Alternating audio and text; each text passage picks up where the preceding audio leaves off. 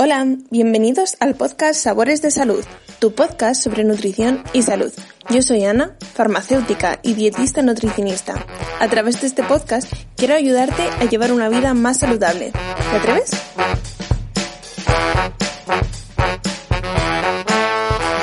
Pues quería empezar este podcast con 10 pasos para llevar una dieta más saludable. Creo que son fundamentales si quieres eso, cambiar tu forma de comer para encontrarte mejor.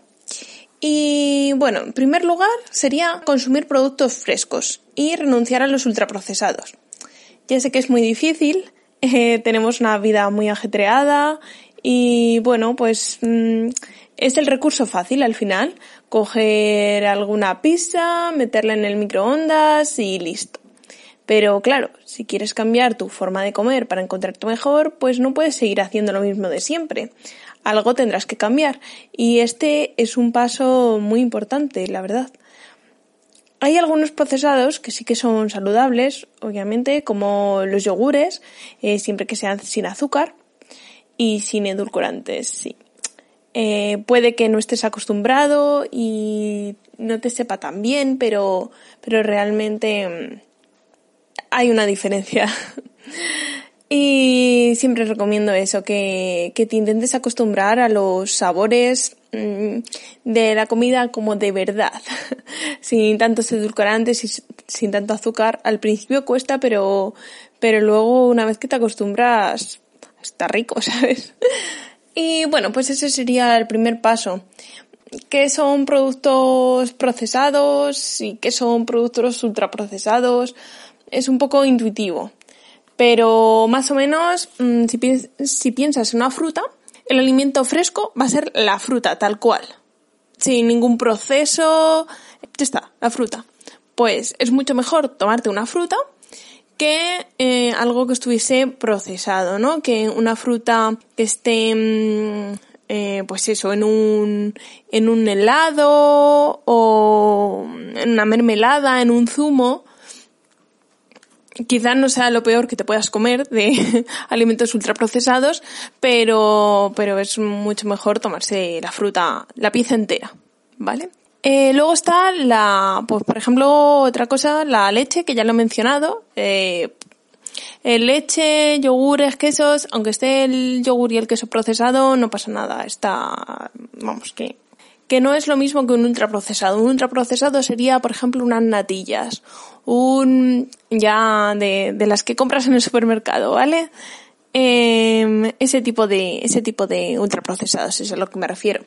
Igual, pues eso, el pescado. El pescado, tú puedes cocinar tu pescado y está bien. Y igual mm, que sea congelado, aunque lleve un proceso, está bien. Y en conserva, pues también. ¿Vale? Las latas de atún en aceite de oliva, pues bien, no, vamos, que se pueden comer, que no pasa nada.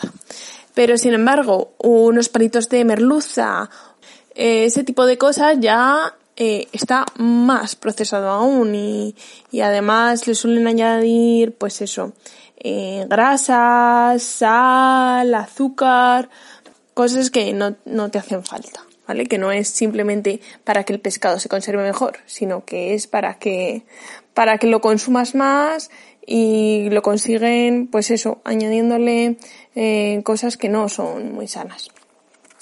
El segundo consejo sería que comiences fruta en las comidas principales y usarla para quitarte el apetito entre, horas. No es que sea especialmente importante cuando te tomes la fruta, o sea, no pasa nada si no te la tomas justo en la comida eh, y te la tomas un poco después. Mm, es simplemente un truco para que no te olvides de comerte la fruta. Hay gente que te dirá que lo tomes antes de las comidas. Pues también es una buena opción. Eh, lo de ponerlas detrás es más cultural que otra cosa. O sea, tomarte la fruta antes de la comida te va a ayudar a que, mm, a que no te olvides de tomarte la fruta y no, no dejes de tomártela por eh, falta de apetito que preferiblemente te dejes otras cosas de comer que no sean la fruta, ¿vale? Porque la fruta, eso, es muy buena, tiene minerales, tiene fibra, aunque esto es un poco, eh, esto tiene un poco de peligro, ¿no? Lo de hablar de, de los nutrientes de los alimentos para recomendarlos. me estoy desviando un poco del tema. Pero bueno, la idea es que comas fruta. Vale. El segundo serían los vegetales y las hortalizas.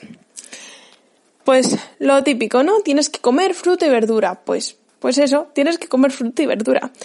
Para que te hagas una idea de las cantidades, mm, si te tomas un plato único en la comida y un plato único en la cena, eh, las verduras deberían suponer al menos la mitad de tu plato.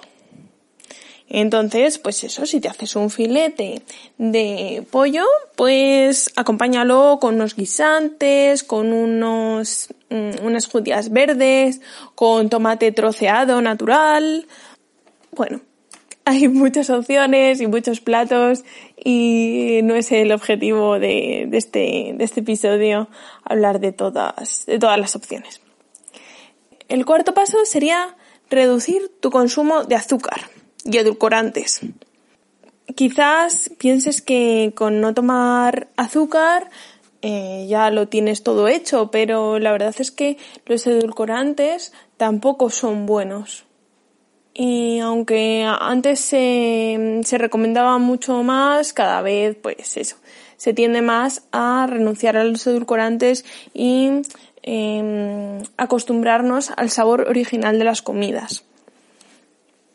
Si tomas refrescos, pues eh, no, no sería lo más recomendable, ¿vale? Lo, mejor que puedes tomar es agua de infusiones. Aunque el, la marca no sé qué sea cero o...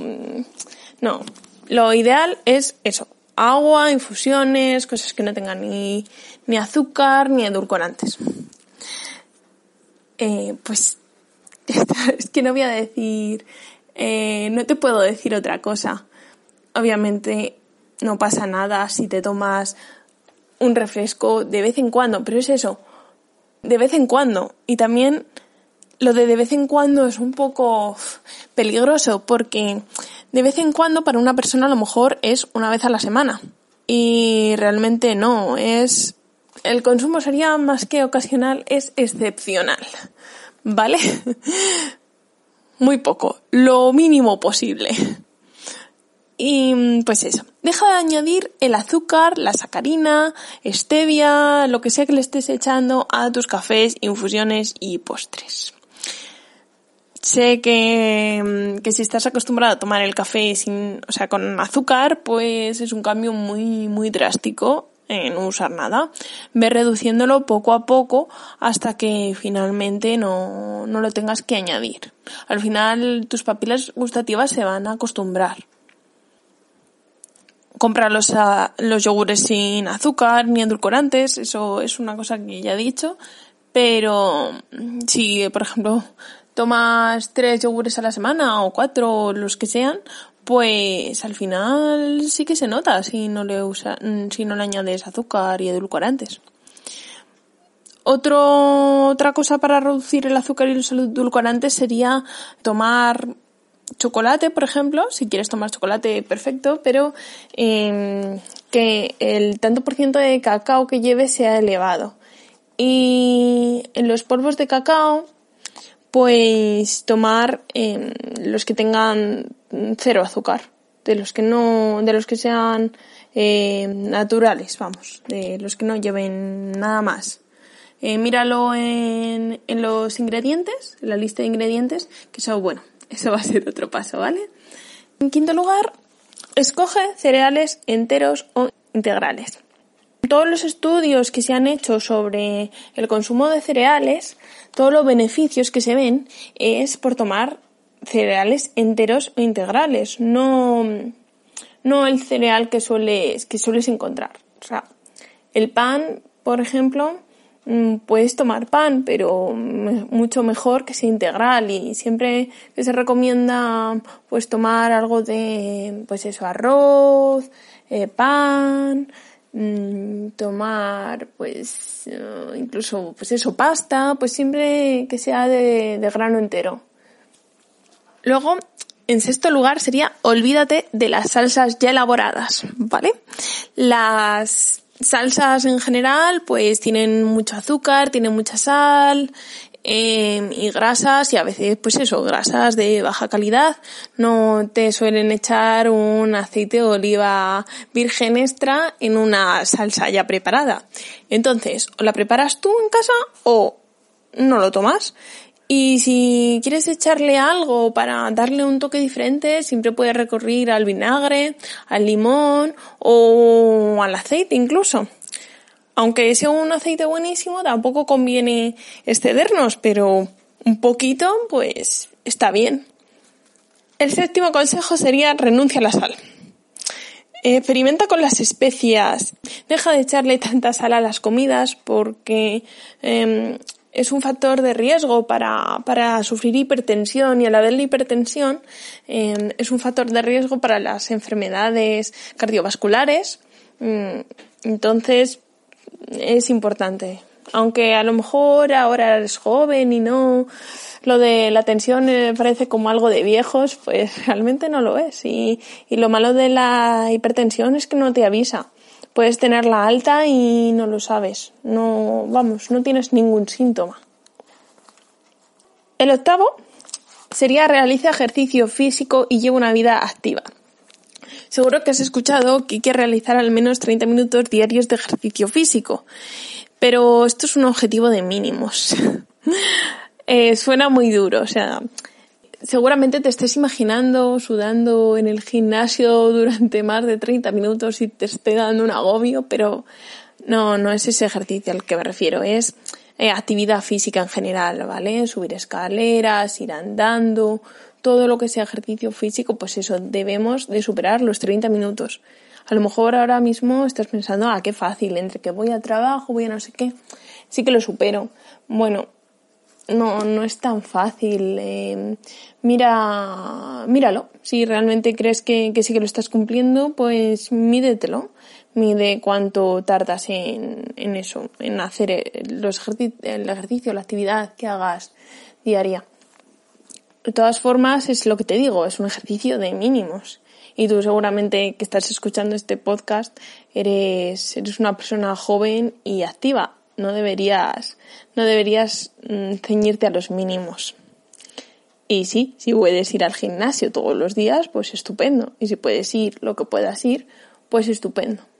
Porque claro, tampoco te sirve eh, lo de ir andando si vas a un paso de tortuga, si no, pues eso. Si más que andar es doy un paso, me detengo a mirar el escaparate, doy otro paso. No, hay que tomar un poco más de conciencia de tu actividad física y esforzarte. Y ya está. En el noveno lugar sería planifica bien tu compra y no vayas con hambre.